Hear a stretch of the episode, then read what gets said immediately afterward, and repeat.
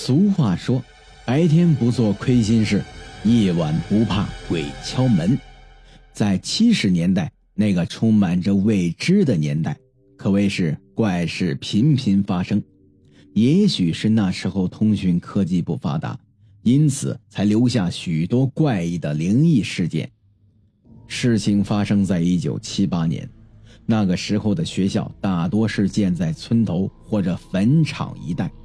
所以学校的灵异故事也被传得神乎其神，也是灵异事件发生最多的一个地方。一九七八年，林阳来到小棚沟这里做支教。刚到这个地方的时候，校长很是欢迎他，在学校给他安排了一间视线最好、最安静的一处房子。学校里一共三名老师，当然了。也包含校长在内，学校不大，每个年级只有一个班级，学生们也都是附近村子里的，加起来大约一共有三百人左右。林阳不但是名语文教师，还兼职体育老师、美术老师，可谓是有一点小小的技能，在这里都会被无限的扩大化，在这里每天过得都很充实。十月八日这天。林阳如往常一样下了班，回到寝室开始批改作业，一直忙到晚上十点钟。那个时候用的还是煤油灯，批改作业十分的费眼睛。当忙完以后，林阳洗了把脸就去上厕所。厕所的位置就在操场的南边，距离他住的地方大约二百米的距离。林阳拿着煤油灯慢慢走向厕所。十月份的北方已经是渐渐有了些寒意，晚上出门都得要披上外套。林阳从厕所出来的时候，一阵冷风刮过，吹得他脊背鸡皮疙瘩直立。当他走到操场正中间的位置，隐隐约约看到前方花坛处站了一个人。林阳心想：这是哪个老师？这么晚了还不休息？站在那里一动不动的，这是要吓死人呢！林阳漫步走向了他，临近的时候才把手里的灯熄灭，在背后突然拍了一下这个人。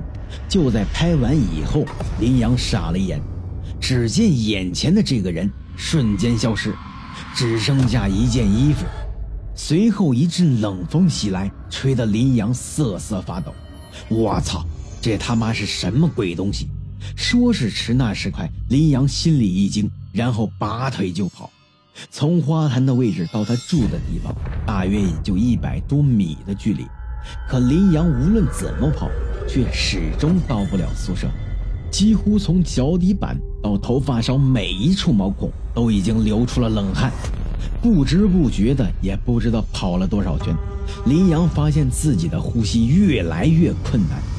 不知道是不是因为跑的缘故，正当林阳停下来的时候，前方竟然又站了一个人，这下子把林阳吓得几乎瘫倒在地，嘴巴控制不住的尖叫起来，随后感觉自己几乎不能呼吸了，无论他怎样的张口，空气却非常稀薄。就在即将窒息的时候，耳边隐隐约约听到有人在叫他。就在这个时候，凝结的空气就像瓦解了一样，钻进了他的鼻子。林阳只觉得屁股一阵生疼，随后眼前逐渐的清晰起来。